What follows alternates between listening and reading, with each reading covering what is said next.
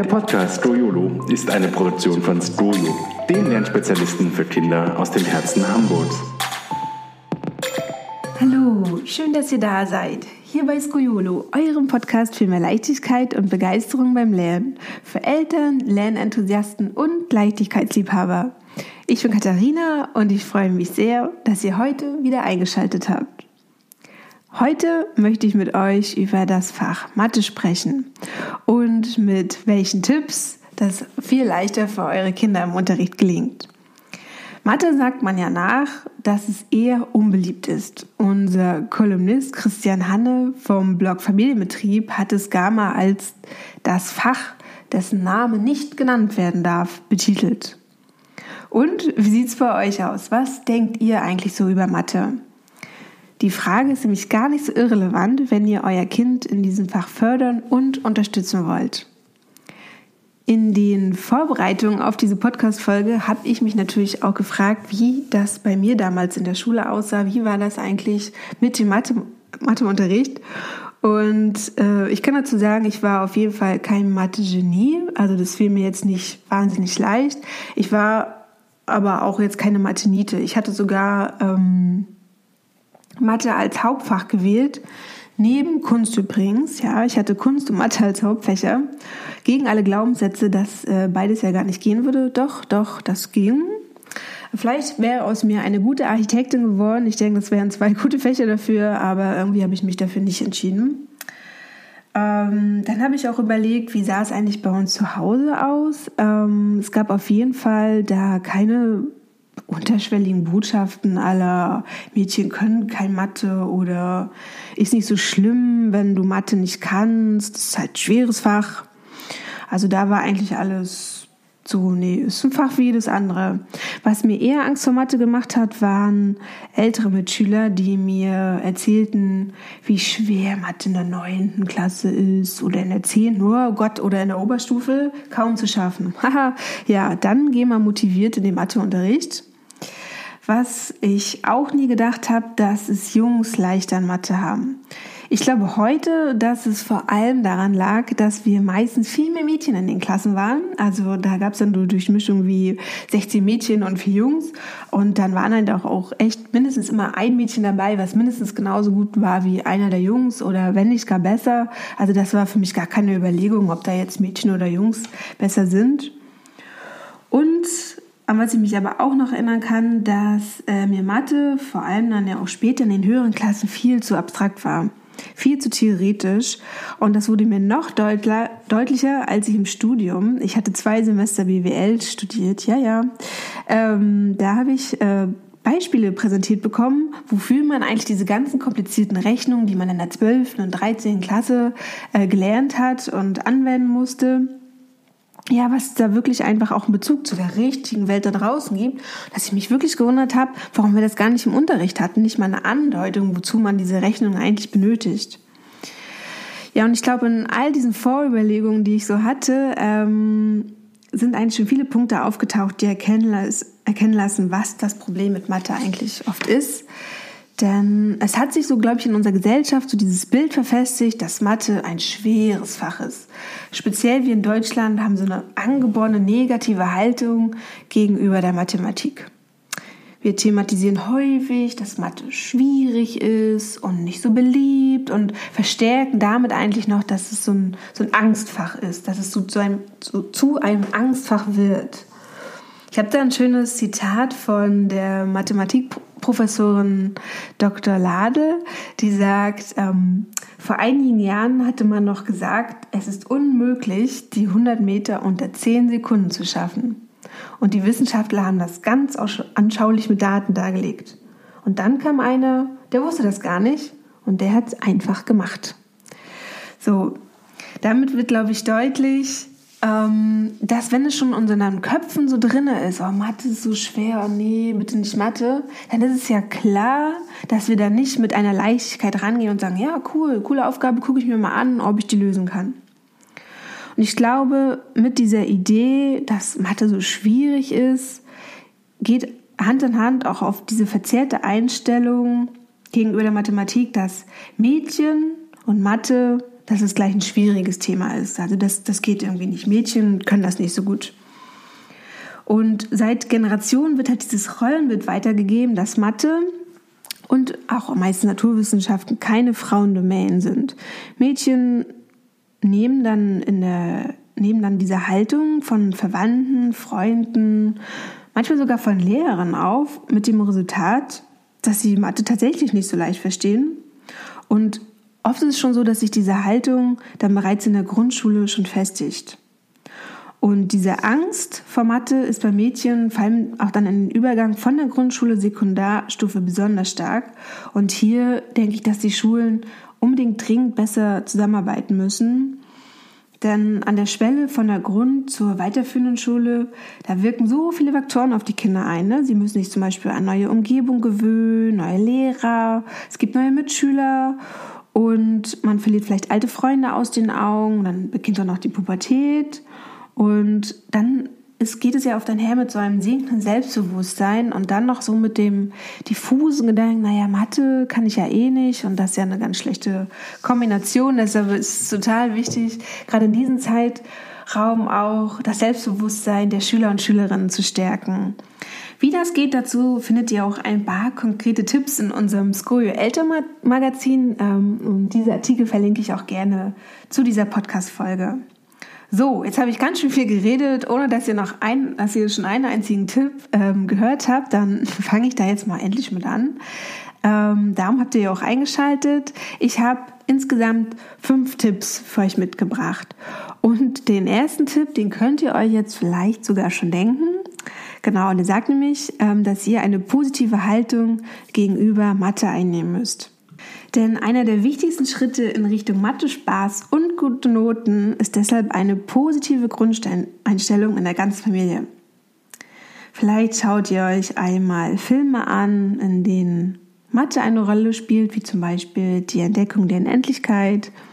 Ihr könnt auch kreativ werden und singt zusammen das einmal eins oder ihr malt geografische Formen und schaut mal, was ihr alles aus Kreisen, Dreiecken, Rechtecken bauen könnt verdeutlicht euren Kindern einfach, dass Mathe kein reines Lernfach ist, sondern dass es auch in diesem Fach echt wirklich große Abwechslung steckt. Und eure Haltung ist dazu ganz entscheidend. Ihr prägt halt zum großen Teil die Einstellung eurer Kinder sehr stark und versucht deshalb, auch wenn es euch schwer fällt, ein positives Mathebild zu vermitteln. Denn das Schlimmste, was ihr euren Kindern antun könnt, ist zu sagen, ich habe Mathe schon immer gehasst. Dann, was sollen sie daraus mitnehmen? Dann ist es klar, dass es einfach sein kann, dass sie sich auch diesem Fach versperren. So, das war der erste Tipp, einfach eine positive Haltung gegenüber der Mathematik einzunehmen. Beobachtet euch am besten im Alltag, wie ihr, ähm, wie ihr damit umgeht und was ihr manchmal so vielleicht ganz unbedacht für Sätze sagt und dass ihr da einfach so ein größeres Bewusstsein für bekommt. Ja, kommen wir zum zweiten Tipp. Und zwar lautet der, nehmt euren Kindern die Angst vor Mathe. Die Angst vor Mathe hängt oft mit der Erfahrung schlechte Noten zusammen. Vielleicht gab es schon zwei, dreimal eine schlechte Note auf Mathe-Test und diese Angst vor dem Versagen hemmt natürlich auch die Fähigkeit, eine Matheaufgabe zu lösen. Denn wenn wir Angst haben, gehen wir ja in diesen Fluchtmodus und wir wollen weglaufen und unser Gehirn will bestimmt nicht irgendwelche Rechenaufgaben lösen. Darum ist es ganz entscheidend, wie ihr zu Hause auch auf schlechte Noten eurer Kinder reagiert. Also ganz klar, ne? Strafe, Drohung, Verbote, das erzeugt ja kein gutes Gefühl in euren Kindern, es entsteht ein ungutes Gefühl in ihnen und das verbinden sie dann in diesem Fall mit Mathe und es entsteht ein Druck und konzentriertes Denken ist dann auf jeden Fall gar nicht mehr möglich. Und das ist also ganz entscheidend, wie ihr auf die Noten eurer Kinder reagiert. Und gibt es jetzt mal wirklich ein größeres Problem mit Mathe, dann sprecht doch mit eurem Kind. Hört ihm zu und versucht gemeinsam herauszufinden, wo die Schwierigkeiten liegen. Und kommt ihr da nicht weiter, beziehungsweise habt vielleicht eine Ahnung und wisst nicht genau weiter, dann sucht auf jeden Fall auch noch ergänzend das Gespräch mit dem Mathelehrer oder der Mathelehrerin eures Kindes und lasst euch auch erzählen, wo die Kompetenzen eurer Kinder liegen und wo dann vielleicht auch Defizite sind und wie ihr euer Kind dann vielleicht ganz gezielt Mathe fördern könnt. Es ist total wichtig, dass ihr ähm, Erfolgserlebnisse schafft und eurem Kind zeigt, was es schon super kann. Vielleicht ist ja zum Beispiel möglich, in Absprache mit dem Lehrer, dass euer Kind für einige Zeit weniger Hausaufgaben in Mathe bekommt und sich somit kleineren Matheaufgaben stellen muss, die viel schneller zu bewältigen sind. Und dadurch entsteht ja auch einfach viel schneller dieses Erfolgserlebnis. Man kommt schneller zum Erfolg, merkt, oh, das konnte ich, das habe ich geschafft. Und dann entsteht wieder so ein Selbstbewusstsein, was enorm wichtig ist, sich dann auch sozusagen den größeren Matheaufgaben zu stellen. So, und wenn euer Kind dann merkt, dass sich Mathe lernen lohnt und es auch die Herausforderung meistern, meistern kann, äh, dann entwickelt es auch wieder Spaß an dem Fach und Mathe dann leichter zu verstehen. Dafür öffnen sich dann sozusagen damit die Möglichkeiten. Also der zweite Tipp, weg mit der Angst und schaut auch nochmal, wie reagiert ihr eigentlich auf Noten und vielleicht auch nochmal in Rücksprache mit den Lehrern gehen, um dann gemeinsam herauszufinden, wie man Erfolgserlebnisse schaffen kann. Der dritte Tipp ist Motivation für Mathe schaffen. Ein Problem, das ich ja schon angesprochen hatte, ist, dass bestimmt fast jeden von, also bestimmt fast jeden von euch ging es so, dass im Matheunterricht auf den Bezug zum Alltag fehlt. Und wie immer gilt, das trifft nicht auf jede Mathestunde zu, nicht jede Schule, nicht jeden Lehrer. Aber das hat man ja schon öfter gehört, es ist keine Seltenheit. In diesem Fach fehlt auf der Bezug zur Praxis. Und dafür, dadurch fehlt natürlich auch das Verständnis, wo Mathematik im Leben eigentlich steckt. Und entsteht natürlich die Frage, warum verdammt soll ich das lernen? Und ich würde mich nicht wundern, wenn sich euer Kind diese Frage auch schon gestellt hat. Vor allem im Matheunterricht. Ja, und Kinder lernen natürlich am besten, wenn sie sich für etwas interessieren und etwas für sich entdecken wollen. Deshalb ist ja auch der Trick, versucht euer Kind im Rechnen zu fördern, indem ihr Mathematik ganz natürlich und lebendig sozusagen in den Alltag holt. Denn so kleine Beispiele sind ja zum Beispiel, Mathe steckt im Backen. Ne? Wie viel sind zum Beispiel ein, ein Achtel Liter Wasser? Beim Einkaufen, zum Beispiel, wie viel Wechselgeld bekomme ich zurück? Beim Fußball, beim, beim Abschätzen des Winkels vor dem Torschuss oder auch im YouTube-Dasein, da YouTube-Star Dasein. Wie viel ähm, verdient eigentlich jemand pro Klick? Oder auch die interaktiven Ausstellungen wie die Mathematikum, wo es einfach Mathe zum Anfassen gibt. Und weiß ich nicht, wenn ihr euch mal umschaut, es gibt ja auch genug Bücher und Hörspiele mit Rechenrätseln, die eure Kinder dann unbedingt lösen wollen und hier vielleicht auch dann mit der ganzen Familie zusammen. Und auch in der skurrilen Welt findet ihr viele multimedial aufbereitete Alltagsgeschichten rund um Mathe, in denen sagen, Kinder, die Skujo nutzen, auf eine sehr zugängliche Art an Mathe herangeführt werden. Sei es zum Beispiel bei einem Hotelangestellten, dem man beim Organisieren von Koffern helfen muss, oder man ist Teilnehmer einer Mathe-Quiz-Show, an denen eure Kinder teilnehmen. Hier schaut doch einfach gerne mal rein in die School Welt. Das Ausprobieren ist kostenlos. Und vielleicht ist es ja etwas für euer Kind. Das war der dritte Tipp, der einfach um die Motivation geht. Die Motivation, sich auch mit dem Fach Mathe zu beschäftigen und im Alltag zu entdecken, dass es gar nicht so ein trockenes Fach ist, wie man immer denkt, sondern dass Mathe ganz schön viel um, um, um einen drumherum ist, beziehungsweise eure Kinder einfach so den Antrieb entwickeln, sich mit Mathe auseinanderzusetzen. Der vierte Tipp ist, verbindet Rechnen mit Bewegung. Mathe wollen wir ja unbedingt nur im Kopf stattfinden lassen, ist ja auch irgendwie ganz klar, ne? Aber wir haben ja auch noch einen Körper und der will auch gerne eingesetzt werden. Und Kinder bewegen sich ja wahnsinnig gerne. Ich weiß jetzt nicht genau, ob das bei mir auch so war, aber Ihr wisst es ja über euer Kind am besten. Also die Möglichkeit ist ja einfach da, Mathe mit Bewegung zu verbinden. Und warum nicht also den Spaziergang, ein Laufspiel oder ein, ein Treppensteigen mit Zählen verbinden, mit Multiplizieren, Addieren, Subtrahieren. Zum Beispiel könnt ihr ja bei jedem Schritt, den ihr macht, nochmal eine Zahl dazu addieren, je nachdem, was vielleicht auch gerade gelernt werden muss. Vielleicht muss man auch gerade das einmal eins lernen, die Dreierreihenfolge oder so.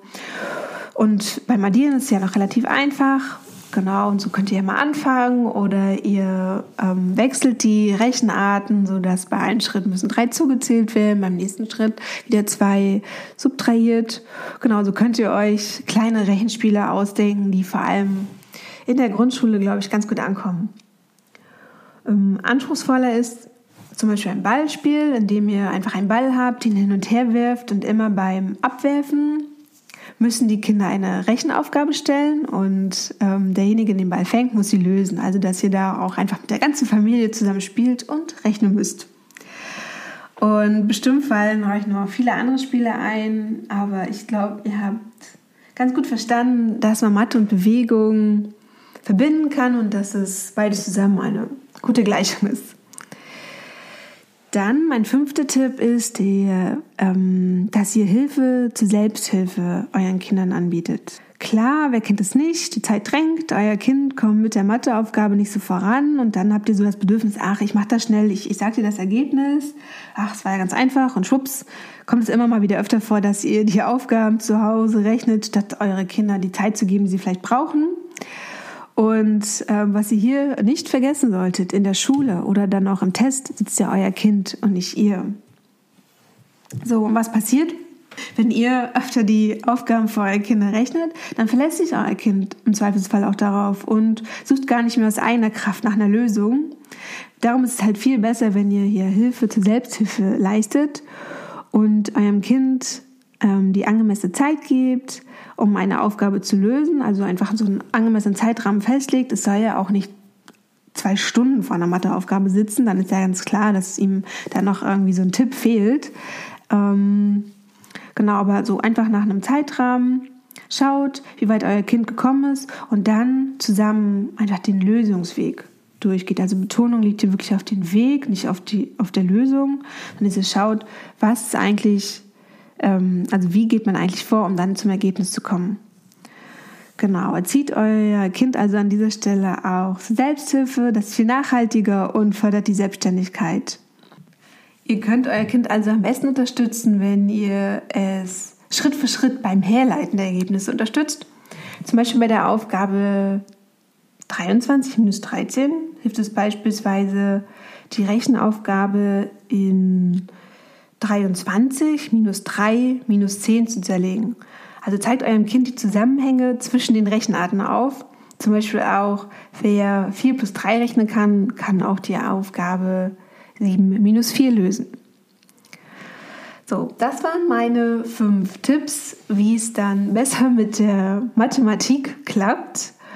Ähm, ich fasse das gerne nochmal für euch zusammen. Ähm, da habe ich einmal so eine kleine Do- und Don't-Liste. Auf der Do-Liste steht also eine positive Haltung gegenüber dem Fach Mathe vermitteln. Dann das Geschlechterbild entzerren. Mädchen können Mathe genauso gut wie Jungen. Kinder kompetent in Mathe machen, gegebenenfalls auch mit Lernhilfen oder Nachhilfe und so motivierende Erfolgserlebnisse schaffen kleine Mathe-Spiele im Alltag einbauen. Einmal eins singen, rechnen beim Einkaufen oder Treppensteigen. Ähm, macht Mathe greifbar und leichter verständlich, wofür Kinder Mathe lernen sollen. Regelmäßige Dialoge in der Familie und mit der Schule führen, damit sich Schwierigkeiten und Ursachen früh identifizieren und gut lösen lassen. So, das war meine kleine Liste ähm, für die Dos, die ihr machen sollt. Genau, und dann noch eine Liste mit Sachen, die ihr auf jeden Fall vermeiden solltet. Das ist einmal sowas wie Kindernsätze wie Mathe, konnte ich auch noch nie präsentieren. Bei Misserfolgen schimpfen, anstatt die Kompetenzen zu stärken. Schülern die eigene Rechenweise aufdrängen und damit Verwirrung auslösen zu Hause zu viel helfen und damit den Kindern die Möglichkeit nehmen, Lösungswege selbstständig zu verinnerlichen. Die eigenen Sorgen nicht ernst nehmen und riskieren, das Kind mit seinen Problemen allein zu lassen. Führt lieber ein Gespräch zu viel als zu wenig, wollte ich damit sagen. Ja, genau, das steht auf der Don't-Liste. Das sind so Sachen, die ihr lieber vermeiden solltet. Und ich glaube, wenn ihr so diese kleine Liste berücksichtigt, dann seid ihr schon ganz schön gut aufgestellt, was die Matheförderung eurer Kinder angeht. Ihr müsst also jetzt ja auch gar nicht jede einzelne Aufgabe, die euer Kind zu Hause hat, verstehen. Darum geht es überhaupt gar nicht, sondern wirklich einfach eine schöne Lernumgebung auch für die Mathematik zu Hause schaffen, ein positives Bild ja schaffen. Genau. Und dann sind eure Kinder, glaube ich, gut vorbereitet und gekräftigt, um in die Matheunterricht zu gehen. Das war ähm, die Skoliole-Folge über Mathematik. Es wird bestimmt noch ein paar mehr geben, denn ich glaube, es ist schon ein gefragtes Thema. Ich hoffe wie immer, dass ihr etwas für euch mitnehmen könnt, konntet und natürlich auch für eure Kinder. Ich würde mich sehr freuen, wenn ihr den Podcast auf iTunes bewertet und auch gerne einen Kommentar hinterlasst. Schreibt mir gerne auch eure Anregungen, Meinungen auch Fragen, die euch beschäftigen. Und das könnt ihr tun an ähm, redaktion.skuje.de. Ich freue mich schon jetzt auf das nächste Mal. Bis dahin wünsche ich euch eine schöne und entspannte Zeit.